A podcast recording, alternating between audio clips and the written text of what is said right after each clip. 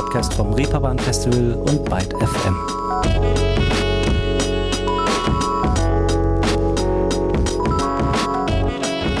Einen guten Tag zusammen. Willkommen bei einer neuen Ausgabe Ruhestörung.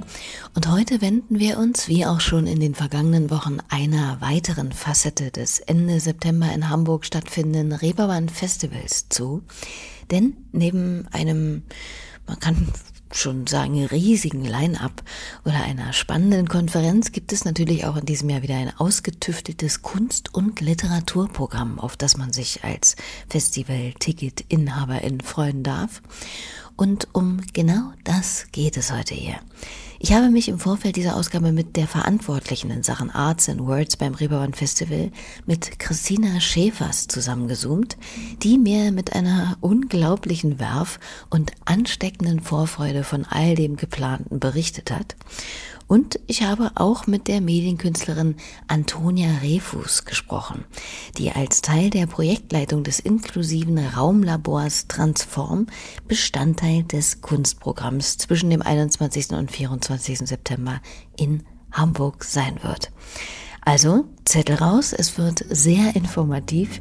Ich bin Leonie Möhring. Schön, dass ihr dabei seid.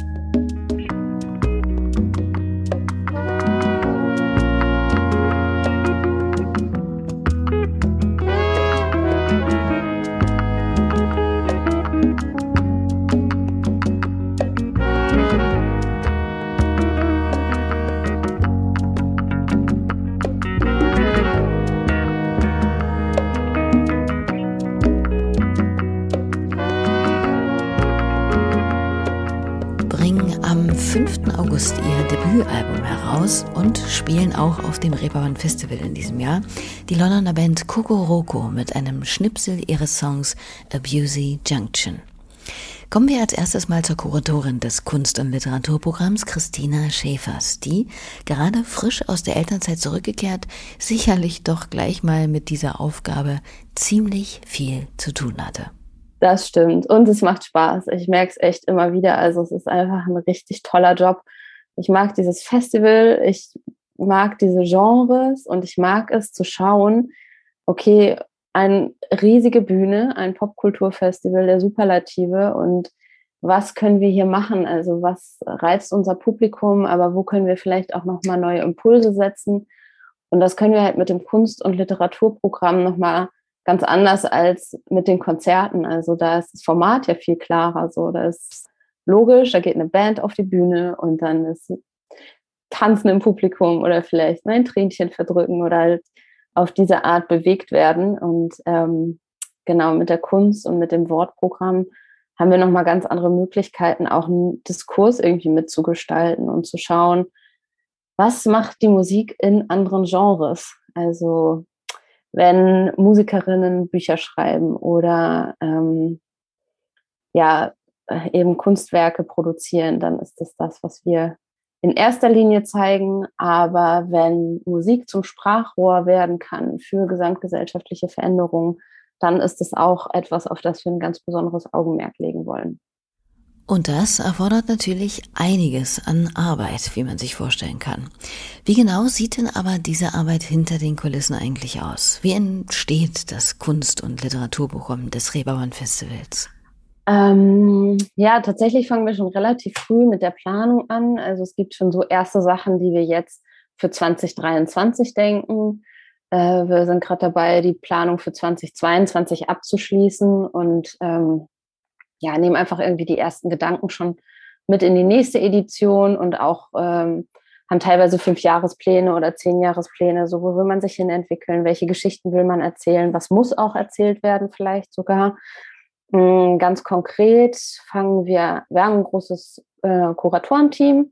Da sind wir, äh, haben wir intern äh, ein paar Leute und auch arbeiten auch mit externen KuratorInnen zusammen. Und ähm, da wird so ein, erstmal eine grobe Grundstrategie festgelegt und äh, sich auf Themen geeinigt. Und ja, dann rennt jeder los mit seinen Bereichen und äh, such die besten Sachen, sage ich jetzt einfach mal. Also für mein Literaturprogramm bedeutet das zum Beispiel, ich wälze die Kataloge der Neuerscheinungen von sämtlichen Verlagen. Also ich habe halt so eine lange Liste mit allen Verlagen, die ich äh, äh, auch einfach schon seit Jahren fülle und äh, wo ich irgendwie gute Kontakte habe und wo ich genau weiß, okay, das passt irgendwie zu uns, das passt zu unserer Farbe, das, äh, die bringen Inhalte, die auch unser Publikum interessieren und dann möchte ich natürlich am liebsten Sachen zuerst zeigen oder eben Sachen zeigen, die gerade neu sind auf dem Markt, die nicht schon irgendwie an vielen anderen Orten gezeigt wurden. Und ja, gehe dann los und gucke, prüfe Verfügbarkeiten und mh, mm, schließe Deals im Idealfall. Und ja, dann irgendwann im Juni, Juli sehen wir zu, dass wir so ein bisschen den Sack zumachen und äh, ankündigen, so wie jetzt hier aufs Programm aufmerksam machen, äh, das in MedienvertreterInnen schicken und den Menschen da draußen Bescheid sagen, kauft euch ein Ticket, denn diese Veranstaltung wird so mega, die dürft ihr nicht verpassen. Und im Kunstprogramm ist es ähm, noch ein bisschen mehr ähm, selbst gemacht, wollte ich gerade sagen. Das klingt jetzt so gefrickelt, aber da gucken wir schon sehr genau, was können wir schaffen, was unique ist. Also was ist, wir haben keinen White Cube, so wir haben keine Ausstellungsfläche im klassischen Sinne, sondern wir haben unser Village, das ist das Festivalzentrum. Da kommt jeder einmal an, holt sein Wristband und hat dann Open-Air-Bühnen und eben auch ein Kunst- und Kulturprogramm, was ja eben die Sinne erweitert, sage ich mal so vorsichtig. Dann meistens nutzen wir Seekontainer, mit denen wir dann Installationen bauen und Ausstellungsfläche schaffen und dann machen wir da vier Tage Programm, was ja so ein bisschen über reines Konzert hinausgeht. Ja, und das ist wirklich allerhand und vor allem wunderbar, wenn ein derart interdisziplinäres Zusammenspiel erlebbar wird. Und in diesem Jahr muss da sogar, so wie es zumindest jetzt gerade aussieht, auch nicht auf Sparflamme gekocht werden, sondern ein wirklich, man kann es nicht anders sagen, fettes Programm erwartet werden. Ich habe Christina mal gefragt, ob sie mir denn schon mal ein paar Projekte, zum Beispiel jetzt im Kunstsektor, konkret vorstellen kann. Wir haben jetzt dieses Jahr eine große Grafik- und Designausstellung rund um das Thema digitale Plattencover. Also wenn man halt sein Handy aufmacht, Spotify öffnet und ein Musiktitel, da läuft im Hintergrund so ein kleiner Bilderloop. Das ist ja mittlerweile ein sehr wichtiges Kommunikationsmittel zwischen Bands und ihren hm, Fans und hm, da gibt es starke Artworks, äh, ich sag mal from all over the world. Und da machen wir dieses Jahr zum ersten Mal ein Call for Entries. Das heißt, Künstlerinnen aus der ganzen Welt können äh, ihre Sachen da einreichen. Und die werden wir dann im September dort präsentieren im Rahmen einer, ja, doch recht großen Installation. Freue ich mich drauf, wird spannend. Und dann machen wir auch so ein paar äh, Talks und Gespräche mit Artists und oder Vertrieblern, um auch so ein bisschen ja, für die Branche irgendwie da nochmal zu zeigen, hier gibt es auch noch einen Aspekt, der ist ja auch nicht ganz unwichtig. Aber wir machen alles zugänglich fürs gesamte Publikum. Und da nochmal kurz eingehakt, bevor wir im Programm weitergehen, weil mir bei ist ja auch nicht ganz unwichtig, kurz die Ohren klingelten. Beeinflusste denn die aktuelle Weltlage, also ganz konkret und unmittelbar zum Beispiel der Krieg in der Ukraine, denn irgendwie die inhaltliche Planung? Ja, ganz konkret äh, spielt ja tatsächlich auch in dieser Ausstellung eine Rolle, insofern als dass eben dieses Medium der digitalen Plattencover auch mit als Kommunikationsmittel genutzt wurde in der Zeit, als mh, hm, noch nicht viel oder noch nicht so differenziert über den Krieg berichtet werden konnte, als die Nachrichtenlage sehr unklar war, mh, hm, haben KünstlerInnen tatsächlich auch dieses Tool genutzt, um auf die Situation vor Ort aufmerksam zu machen das war mit ein Grund, warum wir erst drauf gekommen sind, dass es eben ja verdient, irgendwie auf einer größeren Bühne nochmal präsentiert zu werden und auch zum Thema gemacht zu werden, welche Bedeutung mh, hm, dieses Medium mittlerweile tatsächlich auch hat. Wir haben einen Vortrag von Heart Directors Club, das äh, Nikolai Dobrev macht ein großes, ja, groß angelegte Plakataktion auch im öffentlichen Raum, in der es darum geht, dass Künstlerinnen und besonders Grafikerinnen und Gestalterinnen eben auch eine gewisse gesellschaftliche Verantwortung haben. Ähm, angefangen bei der Bildsprache, über Texte selber. Also nutze ich das Gender-Sternchen? Wenn ja, in welchem Ausmaß? in welchem Kontext platziere ich, dass das, äh, warum das zu nutzen ist und so weiter. Also das, er beschreibt es so, dass Grafikerinnen sich halt ganz oft auch als Auftragnehmerinnen zum Beispiel verstehen, die dann ja nur den Auftrag des Kunden, der Kundin umsetzen können, müssen, sollen, wie auch immer. Und er appelliert halt ganz stark an die Verantwortung und sagt, nee, ihr seid GestalterInnen, ihr prägt das, was die Menschen sehen und damit auch ein Stück weit unseren Blick auf die Welt und das, was wir wahrnehmen und das, was wir ja für die Wirklichkeit halten. Und das äh, ja, ist am Samstag, am Samstag im Festival Village. Ich freue mich sehr auf dieses Gespräch. Hört sich auf jeden Fall gut an. Und jetzt nochmal zurück zu den anderen Programmpunkten. Was gibt es denn noch so zu sehen? Und dann haben wir eine Care-Station, also einen Ort, in dem sich gekümmert wird. Also wo du als Besucherin, aber auch als Musiker oder als Professional oder auch wer auch immer sozusagen auf dem Festival als Journalist unterwegs ist, kann ähm, in dieser Care-Station erfahren, was es bedeutet, wenn sich um dich gekümmert wird. Und Mm, das machen wir, weil es super nett ist, sowas da zu haben, eine kleine Nackenmassage zu bekommen und vielleicht ein Halsgetränk gereicht, aber wir machen es in erster Linie, um das Thema Care Work sichtbar zu machen, um dem einen Raum zu geben und es prominent zu platzieren, weil klar sein muss und noch klarer werden muss, dass während all diese Menschen über das Festivalgelände stromern, kümmert sich jemand um ihre kranke Mutter, um das kleine Kind zu Hause, und so weiter und so weiter. Also es, wird, es ist immer jemand da, der sich kümmert, aber diese Person bleibt halt meistens im Verborgenen. Und um dem Ganzen einen Platz einzuräumen und es mir ins Zentrum zu rücken und ähm, den Blick darauf zu lenken, machen wir eine, eine große, große, wunderschöne Care-Station.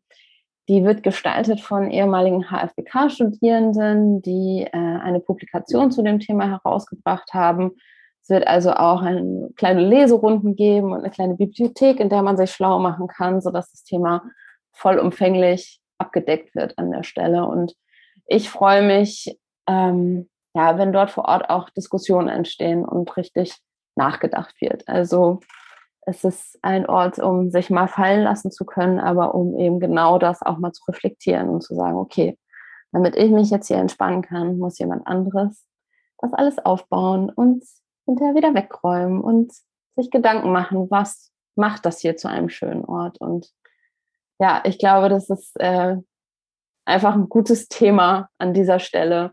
Und ähm, ja, ich freue mich darauf, wenn wir dort ins Gespräch kommen. Also das finde ich ja wirklich total gut, weil hier auf einer ja scheinbar sehr ungezwungene und originelle Art und Weise einem so wichtigen Themaraum geschaffen wird, das uns ja wirklich alle etwas angeht und zunehmend auch dringlicher wird, sich damit mal wirklich zu befassen.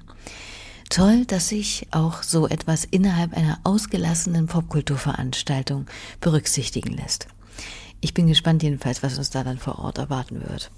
Und dann gibt es auf jeden Fall noch einen Punkt auf dem Programm, von dem mir Christina berichtete. Und der hat etwas mit, naja, mit dem Sujet künstliche Intelligenz zu tun und wie eben diese Menschen mit oder ohne Behinderung befähigen können, Kunst zu kreieren. Uns hat es einfach wahnsinnig beeindruckt, wie dort Möglichkeiten geschaffen werden, mit Hilfe von Technik und eben KI, zu sagen, okay, ähm, zum Beispiel, dieser Mensch ist körperlich beeinträchtigt, kann aber trotzdem das gleiche Potenzial abrufen wie ein Mensch, der auch ohne künstliche Intelligenz zum Beispiel ein Klavier spielen könnte. Und ähm, selbst der Mensch, der diese Gadgets nutzt, äh, ohne beeinträchtigt zu sein, kann etwas schaffen, was er ohne diese zusätzliche Erweiterung halt nicht schaffen würde. Und äh, ja, darum wird es in dieser Ausstellung gehen und es wird auch einige ähm, so Impulsvorträge und Performances geben. Da wagen wir uns nochmal in so ganz andere Sphären vor. Da haben wir bisher noch nichts zu dem Thema gemacht. Das, da freue ich mich auch sehr drauf. Das ist an allen vier Tagen im Festival Village zu finden. Und von genau diesem Projekt habe ich, wie bereits angekündigt, auch eine Gästin mir hier zur Ruhestörung eingeladen, weil ich das dann doch ganz gerne noch mal ein bisschen genauer erklärt haben wollte. Denn schließlich ist das, wie auch für Christina und das Reeperbahn Festival allgemein, noch ziemliches Neuland. Antonia Refus heißt, wie gesagt, meine Gesprächspartnerin dazu und die stellt sich am besten einfach noch mal fix selber vor. Ja, also ich bin Antonia Refus und ich bin ähm, freiberufliche Theatermacherin, Medienkünstlerin und Creative Producerin und vor allem jetzt halt im Rahmen von Transform zusammen mit meiner Kollegin Angela Müller-Gianetti die Programmleitung von dem inklusiven Raumlabor Transform von Eukrea. Wer von Eukrea bisweilen noch nichts gehört hat, das ist der Dachverband für Kunst und Inklusion mit Sitz in Hamburg, aber Projekten in der ganzen Bundesrepublik, die sich wie Art Plus unter anderem um die Gestaltung inklusiverer Strukturen bemüht macht. Denn, Überraschung, Überraschung, es gibt noch einigen Bedarf. Zum Beispiel was die Möglichkeiten anbelangt, als kreativer Mensch mit Behinderung an einer Kunsthochschule zu studieren das ist gar nicht so einfach, würde ich sagen, weil Kunsthochschulen halt immer noch sehr ähm, unzugänglich sind. Und da zum Beispiel setzt dieses Programm was an, was ich vorhin gerade schon erwähnt habe, Art Plus, da bin ich jetzt selber nicht so involviert, aber das genau daran ansetzt und so guckt, wie können wir Kunsthochschulen öffnen. Es ist zum Beispiel auch bei manchen Schauspielschulen steht noch drin, dass man ähm, in Anführungszeichen seelisch und geistig unversehrt sein muss und erst dann kann man sich bewerben oder man braucht einen HNO-Test. Und das ist natürlich ähm, ein Exkludier, also ein Ausschlusskriterium. Und man fragt sich auch, was ist eigentlich die Begründung hinter diesem ja auch diskriminierenden Wording sozusagen. Und abgesehen davon braucht es natürlich auch nochmal andere Strukturen an Kunsthochschulen. Also Menschen, es muss Möglichkeiten geben, ähm, eine Assistenz, zum Beispiel eine künstlerische Assistenz, ähm, finanziell bezahlen zu können. Viele Kunsthochschulen verlangen auch immer noch Abiturzeugnisse zum Beispiel. Und da fängt ja dann praktisch ähm, der exkludierende Moment schon ganz viel früher an, schon in der Grundschule. Auf welche Schule werde ich überhaupt geschickt? Ähm, und ist mir überhaupt möglich, in dem Rahmen Abitur zu machen? Und warum ist das vor allem für den Kunstbereich so ähm, wichtig? Weil ich würde sagen, Kreativität ist jetzt nichts, was man an Noten in Mathe oder Deutsch oder so ähm, festmachen kann. Aber da sind viele Barrieren sozusagen, die verhindern, dass eine künstlerische Ausbildung von Menschen mit Behinderung ähm, stattfinden kann oder zugänglich ist.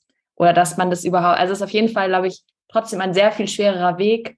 Und ich glaube, erstmal ist es natürlich so, dass viel, also Kunsthochschulen generell nicht so viele Leute aufnehmen. Das heißt auch schon für Menschen ohne Behinderung ist es gar nicht so einfach, da aufgenommen zu werden. Aber für Menschen mit Behinderung ist es dann nochmal wie eine dreifache oder zweifache Behinderung, weil sie halt schon viel früher anfängt bei zum Beispiel, auf welche Schule gehe ich oder werde ich geschickt?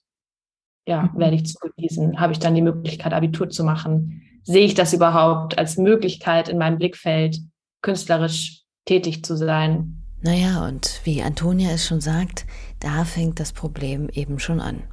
Darüber hinaus oder vielmehr vielleicht auch dementsprechend entsteht auch der Eindruck, dass Menschen mit Behinderung im Kulturbetrieb allgemein ziemlich unterrepräsentiert sind. Und das, obwohl doch eigentlich gerade die Kunst ein Feld ist, bei dem man denken sollte, dass es gar nicht genug Vielfalt, Offenheit und Verschiedenheit geben kann. Dass genau das jenseits der vermeintlichen Norm erst das Fantastische erschafft. Woran liegt das? Na, ich glaube, man muss das immer noch so ein bisschen ähm, weiter differenzieren. Also es gibt auf jeden Fall in Deutschland, ähm, vor allem in der bildenden Kunst zum Beispiel, viele Kunstwerkstätten, die darin arbeiten. Trotzdem ist natürlich generell das Feld Inklusion in Bezug auf Behinderung einfach generell so, dass Menschen hier behindert werden an, also sowohl, also allgemein am Arbeitsmarkt oder in der Arbeit und das überträgt sich natürlich auch auf den Kunstbereich, dass ähm, Kreative oder Menschen mit einer kreativen Fähigkeit trotzdem ihrem Alltag oder schon in der Schule daran behindert werden, ähm, genau diesen Weg einschlagen zu können oder überhaupt sich ähm, die Möglichkeit offen zu halten oder den Gedanken zu haben, das zu machen. Gleichzeitig würde ich aber auch sagen, dass es sehr viele äh, professionelle KünstlerInnen mit Behinderung gibt, die aber teilweise gar nicht so eine Aufmerksamkeit bekommen oder so eine Sichtbarkeit haben. Das wird, ähm, also ich, das verändert sich auch gerade, aber es ist immer noch so, dass ähm, da viel passiert und ähm, das aber oft innerhalb der Werkstätten dann bleibt. Also zum Beispiel in der bildenden Kunst hat man ja auch ganz lange von so Outsider-Art gesprochen sozusagen, was auch ein Begriff ist, den wir eigentlich jetzt heute nicht mehr so verwenden. Aber da passiert ganz viel Kunst und ganz viel professionelle Kunst, bleibt aber immer sehr regional oder sehr an diese Werkstätten und die daran anknüpfenden Ateliers gebunden. Und zum Beispiel da würde ich sagen, dass Digitalität eine, ein großes Potenzial bietet. Also zum Beispiel eins unserer Projekte ist, ähm, das heißt Studio Oye und da geht es genau darum, eine ähm, virtuelle Kunstgalerie Galerie zu entwerfen und zu bauen, wo jetzt KünstlerInnen aus Hamburg vom Atelier Freistil und ähm, den Sieben, dann sowohl aus dem KTK Kunsthaus in Frechen und dem Mosaik äh, in Berlin zusammenarbeiten, zusammen eine virtuelle Galerie aufbauen und sich als KünstlerInnen zum einen vernetzen, als auch nochmal zu gucken, ah, wie verändert das eigentlich meine, mein künstlerisches produzieren, wenn ich für, für das Internet produziere sozusagen. Und ich kriege natürlich eine größere Reichweite. Also, weil Menschen, die nicht in Hamburg oder in Frechen oder in Berlin sind, ähm, meine Kunst sehen können und ähm, meine, die Galerie besuchen können. Genau. Oder das ist auf jeden Fall ein Potenzial, das wir darin sehen, gerade in diesem Prozess. Und da bahnt sich auch schon das Stichwort Digitalität seinen Weg zu uns und baut sozusagen auch die Brücke zum inklusiven Raumlabor bzw. dem Projekt Transform, das auf dem diesjährigen Reeperbahn Festival zu sehen sein wird und in dem Inklusion, Kunst und Digitalität eine maßgebliche Rolle spielen. Antonia erklärt uns mal, was sich genau dahinter verbirgt. Genau, also dieses inklusive Raumlabor Transform, also Transform ist sozusagen der Name des Projekts und das inklusive Raumlabor ist das, was wir machen. Und ähm, Startgedanke war praktisch, ähm, A, wir sind umgeben von digitalen Medien, digitalen Technologien und die haben auch Auswirkungen darauf, wie wir Kunst produzieren oder ähm, wie, wie Kunst am Ende, ähm, also und in der Kunstproduktion, welche Ästhetiken sich dann daraus neu entwickeln. Und ähm, es bietet auch Möglichkeiten oder neue Potenziale des Zugangs oder der Zugänglichkeit für inklusive Kunst oder für KünstlerInnen mit Behinderung. Und in diesem Projekt Transform haben sich dann wie so fünf Unterprojekte oder Unterlabors entwickelt, die alle in verschiedenen Kunstsparten zu diesem Thema forschen, also zu diesem Spannungsfeld von Kunst, Inklusion und Digitalität. Also als Beispiel, es gibt eine ähm, Gruppe, das Sensor Punk Lab. Das ist die inklusive Tanzkompanie Here We Are. Und die haben zusammen mit ähm, zwei ChoreografInnen und ähm, einem Physiker experimentieren die mit ähm, sogenannten Motion Sound Boxes. Also das sind ähm, Instrumentenapplikationen, die, also man kann sich das vorstellen, das ist eine Box und in dem Moment, wo ich die bewege, erzeugt die Licht und Ton. Und in dem Moment jetzt, wo ich, kann ich die als Tänzerin, erweitert das meine Bewegungsmöglichkeiten und es, und das ist, glaube ich, in allen Projekten so ein bisschen so, dass es nochmal die Grenzen zwischen den einzelnen Kunstsparten ein bisschen verwischt. Weil auf einmal ist es nicht nur Tanz, sondern es ist auch Sound, den ich produziere und Licht. Und natürlich produziere ich den vielleicht auch im Analogen, also wenn da keine digitale Technologie mit im Spiel ist, aber es wird irgendwie nochmal deutlich, ah, in dem Moment, wo ich mich bewege und diese Motion Soundbox ist entweder an meiner Hand, ich halte sie in der Hand, aber sie kann auch umgeschnallt sein und ist an meinem Rücken oder ähm, sie ist eine Verlängerung von meinem Bein. Ähm, verändert das die Art und Weise, wie ich mich bewege und ähm, was zu sehen und was zu hören ist. Oder es ist zum Beispiel auch interessant, würde ich sagen, dass in dieser virtuellen Galerie, von der ich schon gesprochen habe, wo eben bildende KünstlerInnen jetzt ähm, ihre Kunst Werke sozusagen transformieren oder übersetzen in einen digitalen Raum. Also das passiert auf der Plattform Oh Yay. Ich beschreibe die immer so ein bisschen als so eine Mischung zwischen Website und Zoom. Also ich kann da virtuelle Räume erzeugen und sozusagen so kleine Zoom-Fenster zum Beispiel an Tische setzen oder auch so räumlich anordnen, dass die Leute in der rechten Ecke sich lauter oder leiser hören als die in der linken Ecke. Und jetzt in dem Moment, wo ähm, diese KünstlerInnen überlegen, ah, wie wie ähm, übersetze ich sozusagen meine bildende Kunst, die eher in analogen Atelier stattfindet, in so einen virtuellen Raum, wird auf einmal sehr viel performativer zum Beispiel gedacht. Also zum Beispiel einer der Künstler, der macht ganz viele Plastiken. Und jetzt ist es möglich, alle Plastiken zusammen in eine U-Bahn zu setzen und ein Selfie mit diesen zu machen oder so. Oder wie bewege ich mich durch diese verschiedenen Galerieräume? Und auf einmal wird zum Beispiel die Gestaltung einer, eines Foyers auch schon zur Kunst. So, also wie gestalte ich den Einlassmoment in dieses virtuelle, in diese virtuelle Galerie?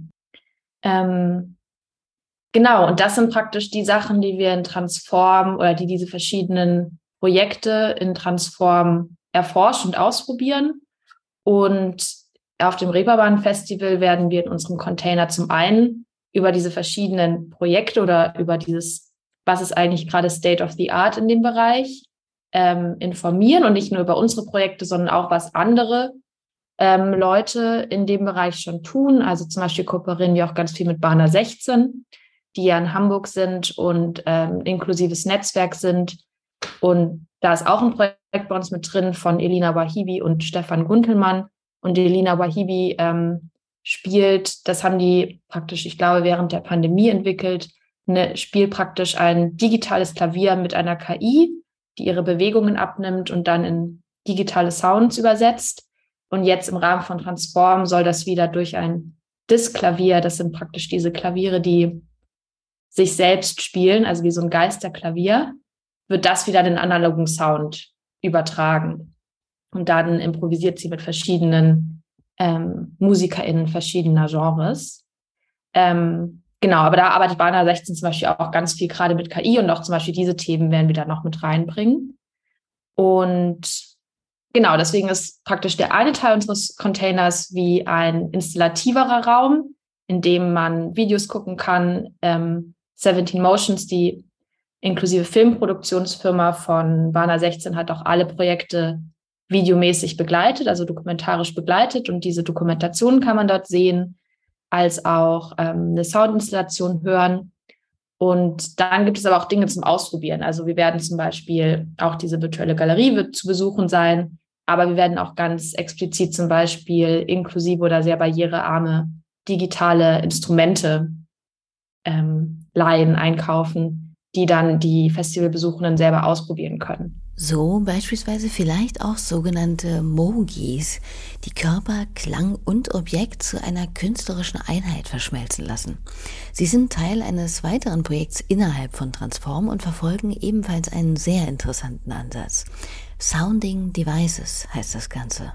Das startet jetzt gerade erst im September und da ähm, sind Gloria Höckner und Ulrike Ullmann und Rika Pinou ein Team, die zusammen ähm, mit Mogis, das sind so Kontaktmikrofone, erforschen, wie zum Beispiel der Rollstuhl auch zum Musikinstrument werden kann im Tanzen. Also Ulrike Ullmann ist eine Tänzerin aus Wien, äh, die im Rollstuhl sitzt und ähm, Gloria Höckner arbeitet generell ganz viel zum Thema Tanz und Technologien und auch Prothesen und Prothesen einfach als, also Prothese ist praktisch sind Dinge, die wir verwenden, um unsere Körper zu ähm, modifizieren oder zu verlängern. Also auch schon das Handy könnte eine Prothese sein sozusagen.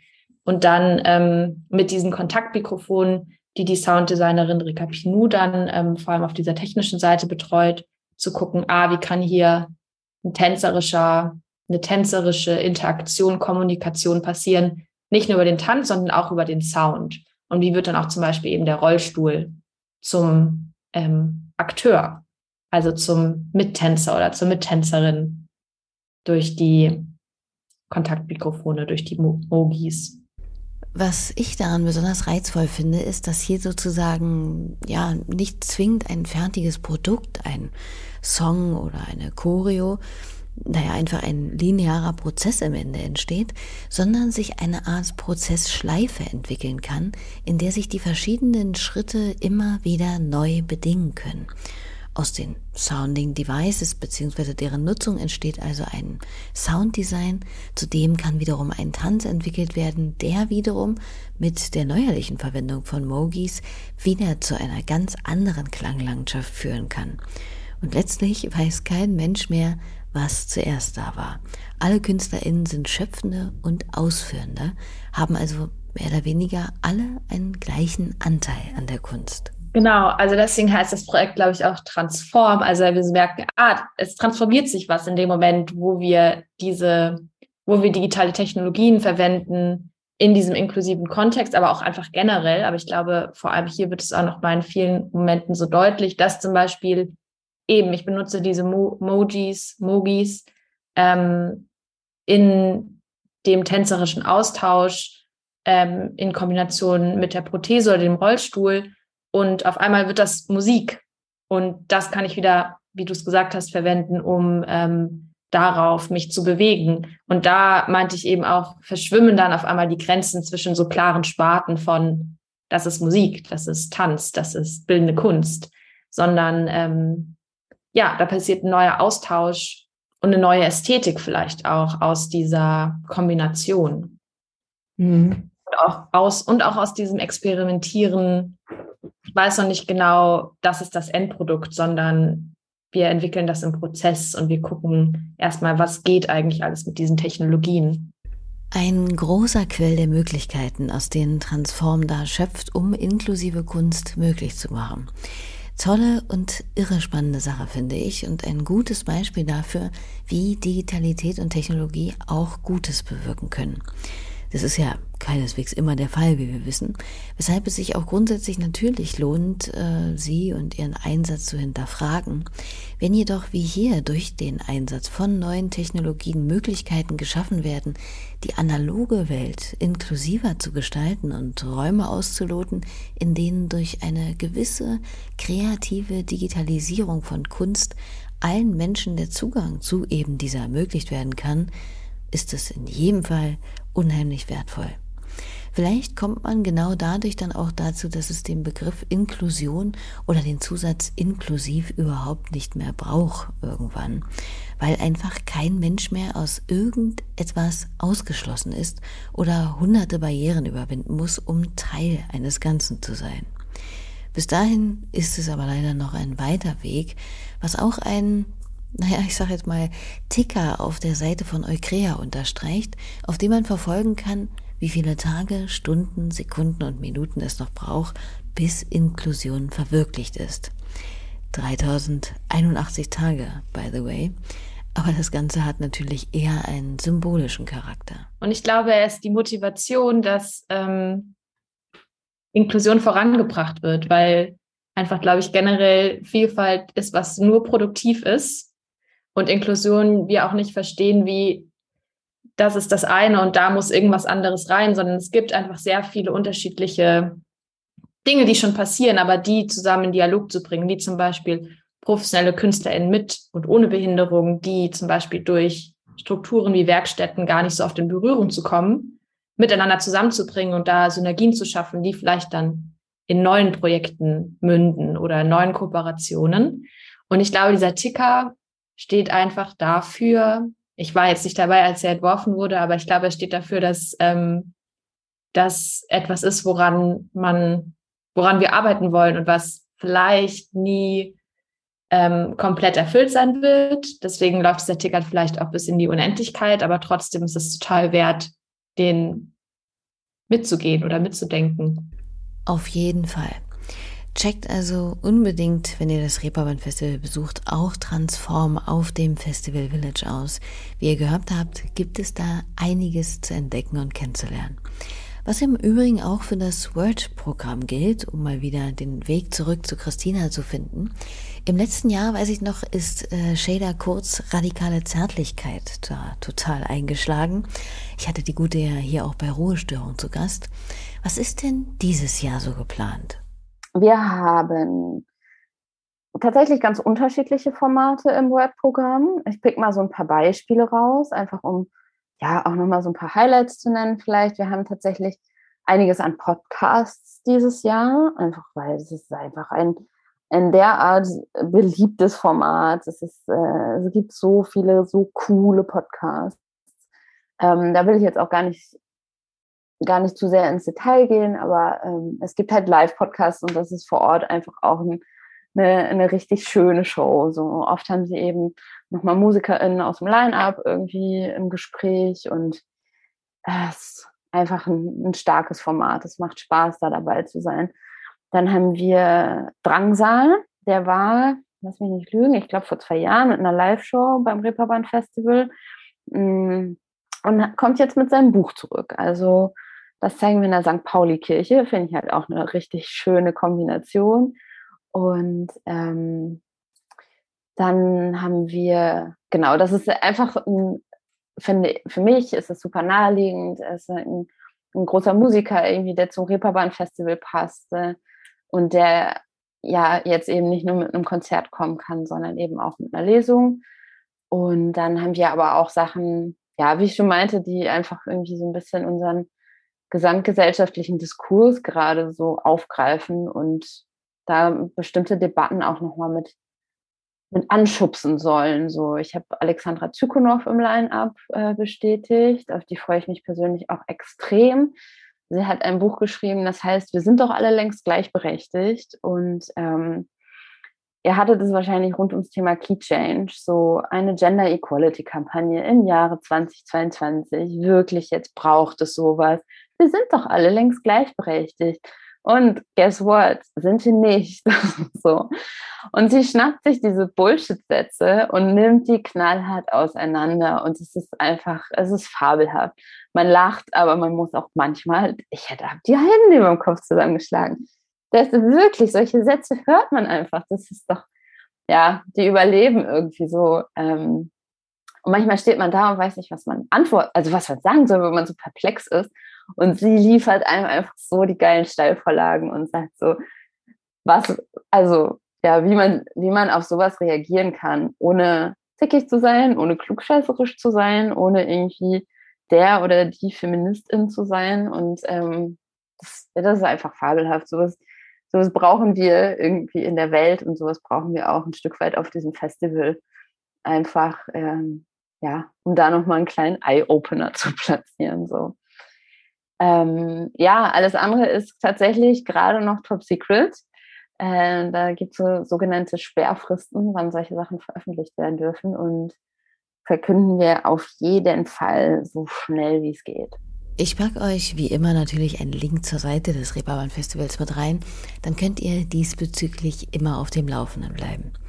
Aber das, was wir gehört haben, klingt ja schon mal sehr gut und auch vor allem in der Kunstecke danach, dass da wenig passiv, sondern eher viel interaktiv gestaltet wird. Ja, die Programmpunkte sind alle so ausgelegt, dass ich als Besucherin Teil des Geschehens werde. Also, ähm, dass ich was erfahren kann, dass ich mich einbringen kann. Ich komme quasi mit meinem, mit meinem Wissen und meinem auch Nichtwissen äh, da an und ähm, und kann, kann was beitragen, irgendwie auch ein Stück weit. So, das irgendwie uns bei allem, was wir da machen, relativ wichtig, dass man ähm, als Publikum auch äh, ja, teilnimmt, im wahrsten Sinne des Wortes.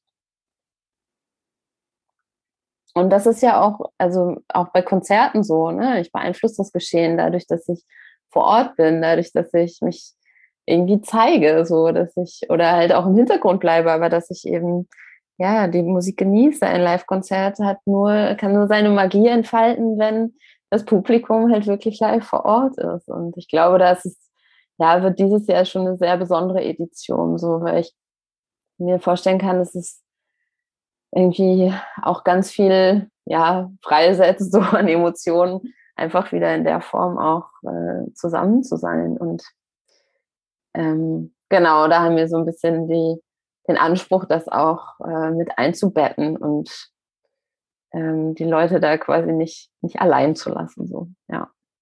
Könnte man also vielleicht auch sagen, dass das Reeperbahn Festival, beziehungsweise auch Christina ganz persönlich einen Kunstbegriff im Kopf hat, der eben nicht nur frontal verstanden wird, also X ist aktiv, schafft Kunst und Y ist passiv und konsumiert diese, sondern eben auch das besondere Moment beinhaltet, wo Kunst und Betrachterin aufeinander trifft?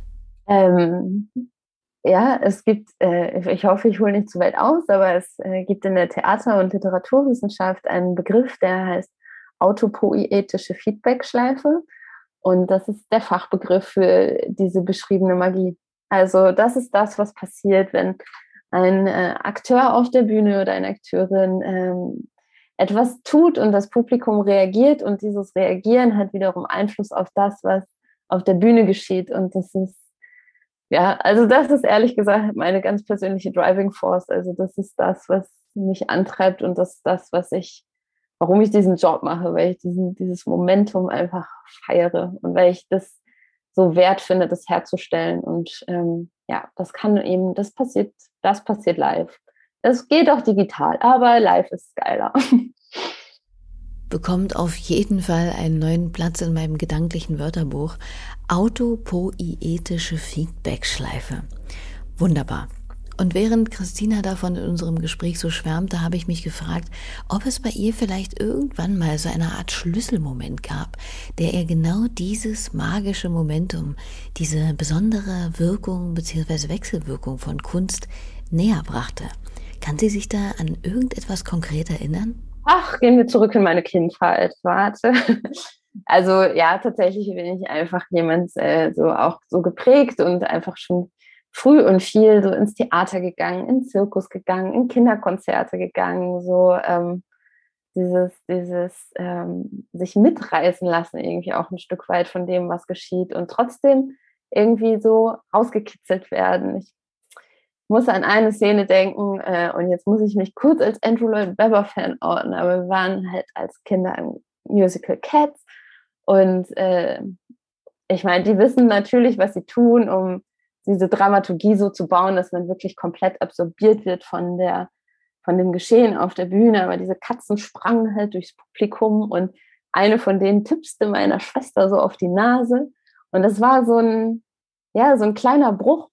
Und trotzdem verschwand diese Katze ja dann wieder in der, in der Geschichte. Und ähm, ja, das glaube ich vielleicht, weiß ich nicht, wenn ich so in der Rückschau mir diesen Moment nochmal vor Augen führe, so ein kleiner oh krass, hier ist gerade was passiert, Moment, so.